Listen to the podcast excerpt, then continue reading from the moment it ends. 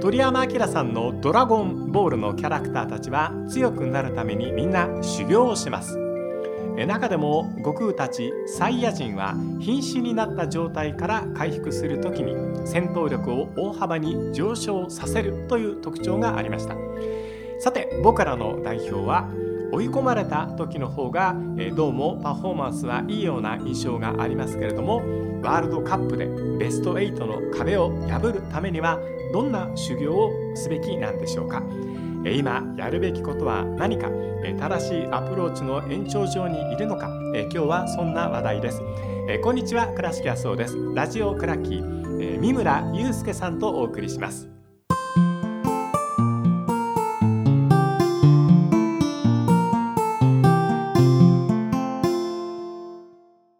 三村祐介さんです。今日もよろしくお願いいたします。よろしくお願いします。今日はちょっと代表の話をしようと思います。あのもうね3月になっちゃったんですけどウルグアイとコロンビアの、えー、ゲームがありましてえワールドカップが終わって各国の代表がそこで次のワールドカップに向けてリスタートを切った。新しい監督を迎えたところもあるしそのままの監督でスタート。僕らの代表はそのまま森保監督でスタートしたというところだったんですけども、はい、えーと、この2試合三村さんは取材はされてらっしゃいます、はい、はい、で練習も1日だけ行けなかったんですけど、はい、それ以外は全部練習も見に行って、結構がっつり取材しましたね。あ、がっつり取材できました。はい、そうですか。えー、えー、誰の取材が一番面白かったですか？うん、そうですね。えっ、ー、と本筋と関係ないことで言うと田中碧選手なんかは、結構みんながあのたまたまメンバー発表の時に全然試合出てなかった2試合出なかったスタメン落ちが2試合あったんで、うん、すごく批判的なことを言っててでなんかその中で僕全部見てたから、はい、今年に入ってからすごい良かったんで、ええ、全く違うよねっていうその空気をあえて読まないでそういう話をしたらすごい田中碧選手もいや実はこうこうこうでっていうのがあったんですけど、え、それはちょっと代表の本筋から離れるっていうので、うん、本筋で言うとそうですね。まあ板倉選手とかはやっぱりこうちょっとあのリーダーシップとかあるいはその個の強さとか、うん、そういうところに関してあのちゃんと正面から向き合うというかそういう質問が飛んでもいやリーダーとしてしっかり頑張っていきたいとかそういうすごく彼の自覚なんかを感じたところはありましたね。あのやっぱこう大きなリーグあるいはこうヨーロッパのトップカテゴリーにいる選手彼は今ボルシア・メンヘングラドバッハにいるわけですけども、はい、そういうところはこう広報も含めて選手たちに対してこういうコメントをしなさいとか指導したりするのかなっていうふうに思うような傾向も僕ちょっとあるんですけど。どうですかね、ええ、板倉あのもちろんそれはあると思うし、はい、まあ、板倉選手はでも誰とでも話せるっていうあの彼のキャラクター。もともとそういうキャラクター。そうですね、はい、だ彼の密着番組とか見てても、ええ。あのえー、ドイツ語教室の先生とか、うんうん、受付の人とも談笑してて、ええ、ドイツ語学校の、うん、それは彼は強いよなっていうのは思いますけどね。なるほどね、うそうかあの僕はなんでそんなこと思ったかっていうと、はいはい。はい、例えばこうテニスの場合だと、あのトーナメントで優勝した時のためのスピーチを習いに専門の人に習いに行くんですよ。レッスンレッスンを受けに行ってこういうところでこういうスポンサーにお礼を言うのが基本ですよとかいわゆるその喋りのテクニックに関して学んで自分はこういう形でお礼を言える人間なんだっていうところでステータスを上げていこう。つまりいいあのステータスを持った優秀な人間であるということがこのクラブにはたくさんいるんですよというところもクラブ自体のステータスになるじゃないですか。そういうところで、まあ、求められているものもともとだから板倉選手は資質として持っていた人かもしれないしあるいはそうでない人は身につけなきゃいけない。僕は何が言いたいかというとこうスポーツマンの言葉っていうのはやっぱり少年少女に与える影響がすごく大きいから生きた言葉。でちゃんとした対応をしてほしい。つまりこうスペインなど見てても子どもたちの対応がすごくしっかりしてるんですよね。はい。あのちっちゃな子どもたちが試合が終わった後にこうインタビューとか受けていてもはっきりとしたこう理路整然と答えが返ってくる自分の言葉で返そうとしている。それは大人たちの対応を見てるからじゃないか。と思う。だから日本の代表の選手たちにはそういうコメントをたくさん僕は要求したい。と思いますね。ね。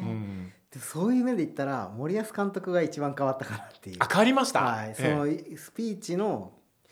レッスン受けたんじゃないかなっていうぐらい変わったなっていう気はしましたけど、うんうんうん、どんなところが具体的に変わりました、えー、いつでも穏やかでサービス精神旺盛な森保監督ってイメージがありますが、あのー、今まではあの A っていう質問があったとしたら、えー答えを言い切らずに、うん、まあそれに関しては A もあるしあ B もあるし C もあるしとかこう結局何が答えなのかわからないっていうのでちゃんとお茶を濁してる感じがあったんですけど、はい、一応それに関しての現状での答えはこれですとかまずはっきりと断定して言い切るようになったと。はい。今まではどちらかというともう少し政治家の答弁っぽい感じがあって、結局何を言いたいのか分かんないけどなんかいろんなところに配慮しててとか、そういう感じがあったんですけど森保監督はワールドカップ終わって2期目になってからそこの話し方、あとは言葉の抑揚とかも大事なところには僕たちは勇気を持って戦うことが大事ですとかそういう大事なことは抑揚をつけたりとか。で明確に答えるようになったりで相手の問いに対して話してるうちにちょっと言葉、えー、答えがそれる時ってあるじゃないですか、はい、でもまた最後に戻してでさっきの言葉に言うとこうですとか、うんうん、結論から言うとこうですとかあと結論を先に言うようになったとか、はいはい、そういう意味では森保監督が一番変わったんじゃないかなっていう。なるほどね、はい、うん、そういうところに気づくっていうのはやっぱりこう自分でこう例えばテレビ編集の人って先に結論欲しかったりしたりとか、ライターのところはこうまとまってくれてると書きやすいとかいっぱいありますから、そういうサービス精神っていうのはいいと思いますね。うん、そうですね。でまあみんなもねファンの人も見どころがあるじゃないですか。今回はこういうことにチャレンジするでそれはできてないからおかしいよね、うん、できたからいいよねっていう、うん、そういう見どころを作ってくれたっていうのでも日本代表を取り巻く環境って意味でもいいかなっていうのは、ね、監督の言葉って本当にこうメディアも育てたり、はい、こう視聴者のファンの人も育てるっていうところですごく森保さんの言葉って僕大事だというふうに思っていて、はい、そういうところが全体のこう競技の理解度を上げていくと思うんで、これからもたくさんの言葉期待したいと思ってるんですけど。でね、はい、まずちょっとこの3月の2試合のこと本当に簡単に振り返ったと思うんですけど僕が率直に一般のファン目線での感想を言いますから、三村さん付け加えてくださいね。ねまず初戦のウルグアイ戦また先制されて追いついてあこれワールドカップと同じなんでうちの代表って先制されないとやる気にならないのかな？なんでこう変わった選手じゃないと仕事ができないのかなっていうのが ファンとしてのまず第一印象、はい、で2つ目コロンビア戦。先制した。なんでこの後勝ちきれないで負けんのかな？っていうのが率直な感想です。はい。でここに付け加えてほしいんですけど、はい、こうプロのはい、あのジャーナリストの目から見ると何が日本代表と変わってたんですか？えー、と変わってたのは過去のってことですか？そうこれまでのカタール大会と比較してこの2戦の親善試合っていうのはどんな意味があったのか。はい。あそれで言うと森保監督の中ではこういう試合ってあんまりこういう戦いをしたってことはなかったんじゃないかなって思うのは、ええ、例えばザッケローニさんだったらこういうサッカーをしましょうだから選手たちがそればっかりになって臨機応変さを変えていた、うんうん、まあそれはハリルさんの時でも縦に速くデュエルでっていうことによってそれ以外ができなくなった、うんうん、で今回に関してはテーマとしては、うん、えっ、ー、と相手がどのような守備をしてきてもビルドアップしてしっかりと自分たちがビルドアップからいい形を作るっていうサッカーをやりましょうって言ったことによって、そのビルドアップからの形を作ることが目的になっちゃって具体的にはサイドバックが中に入ってきてサポートしてっていうようなことをやりましょうっていうことになったらそれだけになっちゃってそれが目的になっちゃったっていうところが、まあ、今回のちょっとまあ失敗というか反省点としてはあると思うんですけど今まではそういうサジェッションがなかったから、うん、なんとなくやってたっていうところとのだから進化とは言えないですけど明らかな変化はありましたね。ええ、なるほどね、うん、あのもう少しその一般的な感情で言うと、はい、勝てると思った相手に対して僕らの代表はいつも苦戦してしまう、はい、で事前での評判も悪ければ悪い時の方が力を発揮してくれる逆境に追い込まれないとやってくれないんじゃないかとか海外に出ちゃった時のが良かったりとかこうその辺のジレンマというか僕らのもどかしさってのはどうやったら変わっていくっていうふうに三村さん思います？ああそれは壮大なテーマですね。もうちょっとじゃあちょっとこれ一個、えっと、もうちょっとこう具体例で言うと、はい、あの今回ダメだなと思った時にあの、ワールドカップでですよね多分、成績を残してる。例えば、2010年の時だったり、うん、2018年で今回2022年っていうところだと思うんですけど、そこに関しては僕は一つ明確な答えがあります。はいその今回悪かったなっていう時はやっぱりチームもあのあるいは監督も悪いなっていうのがあるので直前になってやり方を変えてるんです、うん、そうですね。そうすると、うん、自分たちもその新しいやり方になれないんだけれども、うん、ワールドカップという過去の対戦相手の分析をすごくしっかりした時しっかりして臨む大会においては対戦相手から見たら日本どういう戦い方するのかとか想像できないまま確かに、ね、それでドイツとスペインは失敗しましたもんね。ドイツもスペインも間違いなくそうでクロアチアなんかはあの大会における日本代表の4回目だったから、うん、じゃあビルドアップを熱心にやるよりも日本代表にとっては前に前田選手みたいな選手がいるんだから蹴っちゃった方が嫌だろっていうのが分かったりしてっていう感じだったんで、うん。うん、悪かった時はそうですけど、いい時になんでダメだったかっていうのは確かにありますよね、いい時に限って良くないっていうのは2006年とか2014年ですかね。え倉敷さんはなんでだと思ってんですか？何なんだ僕はやっぱ精神的なものかなというふうに思っていて。でも精神的なものって一番解決のしようがない部分で難しいか。ら、はい、でもそういう時って強烈なキャプテンシーが中にあったらいいのかなと思う部分もあるんですよ。だから日本代表のかつて強力なキャプテンシーを持ってる人ってまあクラブチームの中でもあったと思うんですけど。じゃあそれがあれば必ず勝てるのかっていうとなかなか今度はそうなってくると難しい部分もあって。だって2014年の時なんて、ええ、本田選手はキャプテンじゃないけど、うん、ある意味でリーダーシップを持ち、ね、なおかつみんなを先導するぐらいな感じであったけど、え、よくなかったですよね。そうなんですよ。だからそこで必要なキャプテンシーっていうのはまたちょっと違うものなのかなっていうふうにも思っていてその正体は僕にもちょっとよくわからないんですけれども。はいでも何かが足りないからこのもどかしさ。だって三浦さんずっとね勝てると思った相手に負け続けるってワールドカップ初出場からずっとそうじゃないですか。あ98年のジャマイカ戦とか、はい、とかあるいはこの間のコスタリカ戦とかそういうまあ、パラグアイとか、はい、みんなあここには勝てるだろう。トルコあこれなら勝てるかもしれないと思った時にことごとく負ける、はい。ええ、あそれはワールドカップ僕の見解ですけど、ええ相手がリスペクトしてきてるとやっぱりなかなか難しいのかなそうかそういう戦い方っていうつまりあ日本の良さを消してくるようなチームには意外とやりづらいのかなっていう、予選の時ってそうなるじゃないですか、はい、大体。向こうの方が引いてくるから、はい、ええ、それに対してこう破っていくっていうのはどこでも今のこう戦術的な部分ってグローバルで一瞬で情報でもう伝わっちゃうからもうバス2台とか、はい平気でどこのチームを、ねはい、やってくるとそれ崩すのはもうマンチェスターシティレベルでもそんなに簡単なことではないじゃないですか。そうなってきちゃった時にうちはどうしたらいいのかなっていう。それは子じゃないですかね。やっぱこのだからどうしても相手が対策をしてきたら、チームとしてやってきたことが出せないと、ええ、チームプレーが極端な話をするとチームプレーが出せない戦いだと思うんですよね、はい、この間コスタリカも日本の良さを消してきて、はい、じゃあ耐えて耐えてっていう、うそうなった時にちやっぱ個の力が高いとその試合の流れと関係ないところで点が入ったりするじゃないですか。そうですね。で強引に1人剥がしたり、うん、2人来てたけど、うん、強引に剥がしてシュート、うん、あるいはこっからは入らないだろうっていう ミドルシュートが入るとか。だそういうのはやっぱり日本は個を育てるよりもチームとして育てるっていうことを重視してきてるあるいはそういう選手が多いからこそその相手がしっかり日本の良さを消そうとした時には結果が出出づらいのかなっていうのはなんか今今の話だと思いましたけど、うん、まあ点はね取れそうな感じってファンから見てるとするんですよ、はい、こう三笘いてくれて、はい、久保いてくれて、はい、で堂安いてくれて、伊東純也いてくれてっていう形の中ででそこで浅野がいたりとか、前の方は結構それなりに面白いからまあなんか槍でつくような感じっていうのいろいろできそうな。気がするんですけどね。でね日本のその成長の仕方ってこれよく僕あの例えに出すのはもうあのウグイスの托卵って言って他の国でリーグで大きくなってもらって。っていう形ので特にブンデスリーガーがあの今回の日本代表に対して大きな個々の選手のレベルアップをしてくれたってことはこれは間違いのない事実だというふうに思ってるんですけど、こうその辺のなんかこう成長の具合っていうのは三村さんどんなふうに見てましたか？ブンデスリーガで活躍する選手たちを。うんそうですねまあ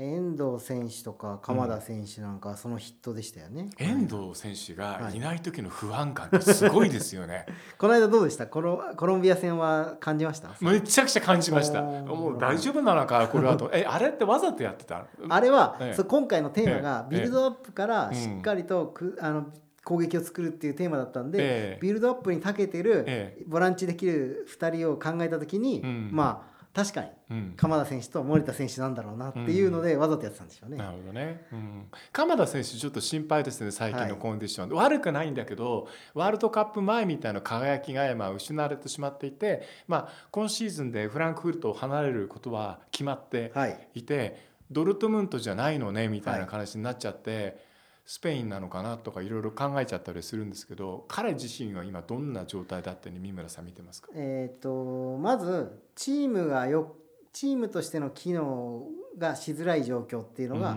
彼の良さを出づらくしてるっていうのは一つありますよね、うんうん、でも彼が良くないからチームとしてもうまくいかないっていうまあそれは鶏が先かどうかっていうところの、うんうんうんあのチームとチームプレーヤーだっていうところもあるので、えー、そこがまず一つ彼のうまくいってない要因の一つですね、はい、シーズン前半戦はチームとしてもいい戦いができてたりしてたから、うん、えー、彼も輝いていた。でもう一つはやっぱり去就のことはすごく考えてるのかなっていう気がしますよね、うん、1試合ごとに、えーと、それを見てチーム他のチームがオファーをくれるかどうかとかもかかってくると思うから、うんそね、そこでちょっと思うようなプレーを出せてないのかところもあるのかなっていうのがありますね。つまり、まあまあフランクフルトに残留することはもともとほぼなかった状況で、うん、じゃあどれだけのクラブが正式なオファーをくれるのかっていうことを考えた時に毎試合すごい活躍しないとやっぱ厳しいよなとか、うん、そういうところで自分でちょっと首を絞めてる部分もあるのかなっていうふうには見えます。あと3つ目を言うとすれば、まあ、ワールドカップに向けてすごくこうそこでシーズン途中にやるって初めての大会そうですね。でそこに向けてかなりいろいろえー、集中してもうメンタル的にもかなりやったので、うん、そこでちょっとこう、えー、燃え尽きちゃった部分だったりあとワールドカップで自分が個でどうにかするっていうよりももうちょっと陰で裏をで、えー、裏で糸を引いてるようなキャラクターの方がいいんだなっていうところでちょっと強気な部分を失われちゃった部分もあるのかなとかそういうその辺の3つぐらいですか？要因があるかなっていうふうに思ってます、ね、なるほどね。難しくなってるのは、はい。うん。まあ、ブンデスリーガの中でこうそれぞれのいい監督がいていいチームメートがいていい約束事があって、はい、それが日本代表に還元されていって今の日本代表のベースの強さってのあると思うんですけど、これが今度次の大会の時までの時間の中にどのくらいレベルアップできるのかどのくらいの上積みがあるのかっていうところってファンとしては心配なんですよね。なぜかというと森保監督ってすごく穏やかでこう気取ったりしない人だからみんな選手のおかげですって言うじゃないですか。はい、みんな選手のおかげですって言うとこれはへりくだった見方でもあるんだけど逆に意地悪な目線から言うとあなたは何やってるんですかっていうふうに思われちゃってそれご自分でなかなかおっしゃらないから、はい、他から言ってくれないと森保監督のどのくらい素晴らしい監督なのかっていう評価がチームの輪だけ考えてるんですかというような誤解も生むと思うんですよね。この辺二村さんどんなふうに評価されますか？前の4年間は、その誤解じゃなくて、チームの輪をだけを考えてるすごい言葉を選ばなければそっちに近かったと、あ本当にそうだったと思います。ただこのワールドカップ終わってから、そこを変えようとはしてますね。そこを聞かなきゃいけないですね。はい、だからこのそのウルグアイとコロンビアの中で、何を三村祐介さんが見たのかをこれから聞こうと思いますが。はい、ね、ちょっとそこの何を変えようかしてるっていうのがすごい分かりやすいのまず最初にちょっと試合の前で言うと、はい、例えば前の4年間でも、うん、えー、これは賛否両論あったんですけど森保監督は一応勉強はしてると、うん、ただ例えばじゃあ A っていうチームに所属してる日本人選手がいましたと、うん、そしたらいいサッカーしてるからどういうサッカーしてるのかっていうのをその日本人選手に連絡したりして聞いてたらしいんですよ。あのチーム作り、ディフェンスラインはこういうふうにやってたのって、でそれはだからすごく勉強してるっていう人もいたんだけど、僕は個人的にはあんまりそれはいいかなというとノーだったんです僕もそうです、はい、倉敷さんと僕が同じ首相の担当記者をしてたとして、自分が行けない時に倉敷さんあのこの間首相何言ってたみたいな倉敷さんに話を聞くって本当は首相に聞くべきなのにそれは同業者から同業者じゃないんだけど選手から聞いてるっていうそういうことをしてたんですけど それで本当にごめんなさい。途中でちょっと一言、はい、それ本当に日本のメディアで そういう伝言ゲームするあの新聞記者いるんで、はい、今ちょっと僕は嫌な気持ちになりました。すいません。いやでもそれはでもやっぱりよ,、よくないしやっぱそれまであの薄れて伝わるところもあるしやっぱりなんか聞きやすいしって言っても、ワールドカップ終わって明確に変わったのはあのー、指導者に聞きにくくなった例えばですけど2月に視察に行った時には最終日にフライブルクのシュトライヒ監督のもとに行って2時間ぐらい話をしたと。で今まではどちらかというと選手の方も聞かれる選手の方もいや日本代表の監督なんだから、そんなのさうちのクラブの監督に直接話を聞きに行けばいいじゃんっていう、まあ、意見もありましたよね。そう思います、はい。でもそれをやるようになったので、うん、自分も勉強していかないといけないんだなっていうのをこう考えるようになってでもそうするともちろんね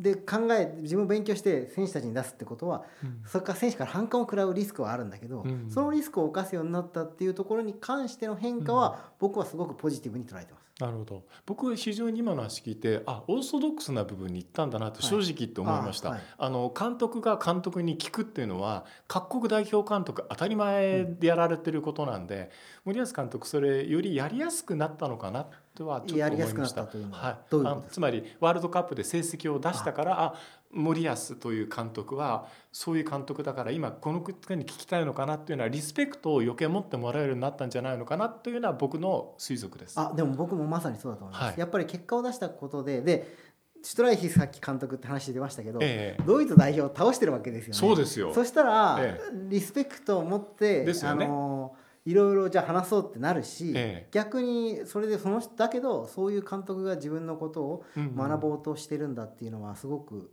プラスだし例えばなんですけどシュトライヒ監督との話っていうのはどういう話をしてたかっていうと、ええ、堂安選手の起用法だったりとかそういうことをじゃあえーと、日本代表で今まで僕らが考えてるのと違った観点があるんじゃないかとかそういうことを聞いたりしたらしいんですよね。なるほど。例えばなんですけど、うん、そのシュトライヒ監督も、うん、堂安選手に当然ワールドカップは中に中かな？終わった後かな、はい、連絡して「おめでとう」って言ったらしいんですよ、堂安選手、はい、なんでおめでとうって言ったと思います？いやあのチームのためにまた君いいプロフォーマンスをしてくれよっていうことを期待しているっていう精神的な、はい、あそうですね。はい、はい。ええ、ででも何を褒めたかって言ったら、はい、おめでとうの後に何を褒めたかっていうと、うん、2ゴールじゃなくて、うん、守備のところを褒めたらしいんですあそうなんですか？そうなんです、え。ー、確かにデータを見ると,、えーと、90分あたりのプレスをかけ続かけた回数でいうと、うん、全体の90分あたりですよ、はい、総プレス数じゃなくて、ええ、1位前田大然選手2位堂安選手なんですよ。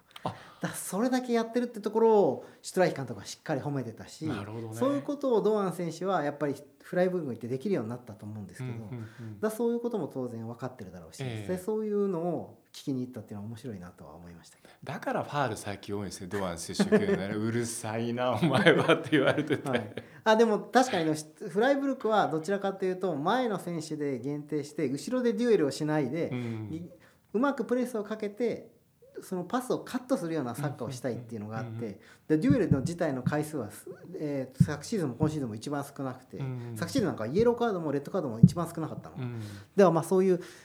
ね、そういうエッセンスをじゃあ、まあ、森保監督もじゃあ学びに行ってるんだなっていうところに関しては、森保監督のそうするとレベルアップっていうのが見込めるとして、はい、あと僕全体の中でねそのいろんなフロントのレベルアップが絶対必要だと思っていて、はい、じゃあこの代表チームの中での例えばコーチ陣のレベルアップはどうするのかとか、はい、そういう部分に関してはどういうことをしていくべきだというふうに思いますまずコーチ陣っていうと、ええ、名波コーチの存在っていうのはすごく大きかったですよね。うん、そうですよねでこの間の2試合の時の話を聞いていても、うん、あのまあ、七海コーチからこういうことを言われてとか七海コーチにこの後ちょっとそっとも話してみますみたいなことを選手の口から聞かれたことがあって、それは前任の横内コーチの時はそこまでじゃあ横内コーチと話してみますってことはそんなになかったので、そこはだいぶ変化したんで、まあ逆に言うとだからその結果がコーチに結構かかるところもあるし、うん、むしろ森保監督はどちらかというとそのファーガソン的なことをやりたいのかなとは思うんですけど、ね、アレックス・ファーガソン、はい、ええ、つまり優秀自分は全体をまとめてそのファーガソンなんかも、えーと、彼の任期のうち後期はえケイロスとかいろいろ毎回戦術面はかなりコーチに任せて。カルロス・ケイロスはアシスタントとしては世界最高だったと僕は思いますけどね。ですよね、ええ、そういう優秀なアシスタントコーチを連れてきて全体をオーガナイズして選手の話したり選手と話してみたりとか、そういうところをやるっていうので森保監督ももちろん勉強はするんだけど、そういうところに行こうとしてるのかなっていう感じなんでだからまさに七海さんとか、まあ、あとは前田さんとか、はい、彼らがどういうものをチームにもたらせるのかなっていうのは、結構鍵になってくるんじゃないかな僕はその七海さんにしても前田さんにしてももっともっと海外行って学んでほしいっていうふうに僕はコーチ留学みたいな形はしていただけないかなって個人的には希望したいと思います。つまり今与えられるものはあってもこれを4年とか3年先でも与え続けられるぐらいのボリュームを持っているのかっていうところに関しては見てみないとわからないじゃないですか。あのポテンシャルを疑うわけではないけれどもそういうような形でどんどん成長させてほしいっていう希望を持つのが日本代表に対しての僕らの感情なので、ここだけは申し訳ないけど譲れないっていうかお願いしたいっていうところではありますよね。三村さんがもう一つこう全体でこの間の南米戦の中で変化していったものっていうのは実際のフィールドの中での選手の動きで他に何かありますか？まあ、そのみんなが分かりやすいようなそのサイドバックのところっていうのが一つあったと思うんですけど、えはい、あとはそうですね。うん結構あのセンターバックの選手とかにも、はい、こう結構あのみんな中盤の選手がより要求するようになったかなっていうところは感じました、うん。うん、それは攻守両面においてそうでそのディフェンスラインなんかは以前よりもはるかに高くなったし、はい、あるいはセンターバックの選手がここのリスクヘッジをしてくれとか、えーと、遠藤選手なんかも自分がデュエルで前に行った時に、後ろがついて誰が悪いってことじゃなくて、ええ、そういうことによってじゃあこぼれて遠藤選手のところで取りきれなくても今度後ろがカバーできたり、うん、あるいは森田選手もセンターバックの選手が楽に持ててるだけじゃなくてじゃあ持った時に相手にとってこいつに持たせておいたら、まあ、いいなっていうんじゃなくてこいつに持たせたくないなっていうところで思わせるような球出しあるいは運びをすればまた中盤も生きてくるとかそういうセンターバックに対しての要求っていうのはより厳しくなったなっていうのは一つ感じました。なるほどね、うん。まあ、最終的にね誰が選ばれるのか分かんないですけどこの後だから日本代表の予定でいうと、はい、えー、6月にキリンチャレンジカップ、はい、まだ対戦相手この時点で決まってなくて9月に海外遠征が、あってこの海外遠征はちょっとどうなるかね、ね、ちょっとドイツあたりがやっぱ有力なのかなとは思うんですけど、ね、ヨーロッパに行って、うん、あのえー、予選に戦参加しないドイツもそうだし、あとはグループリーグでちょうど試合がないチームとか、はい、まあ、あるいはアフリカの選手と第三国でやるとか、そういうことを考えてるのかなっていう気しますけどね。なるほどね。三村さんにあのこれからもですね日本代表の定点観測で時々ラジオクラッキーお願いしたいと思ってるんですけども、はい、今は正しい道の上にある？うん。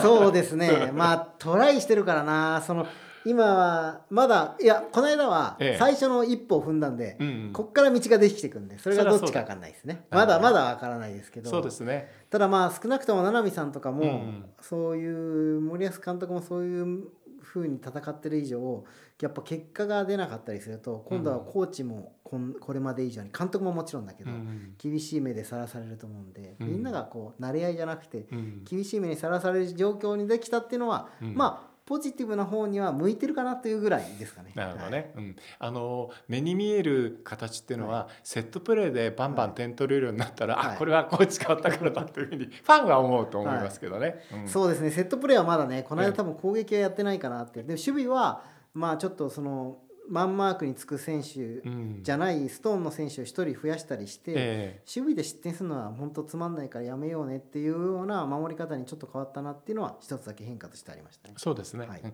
かりました、まあ、とにかく僕たちがこう愛情と情熱をこう注ぎ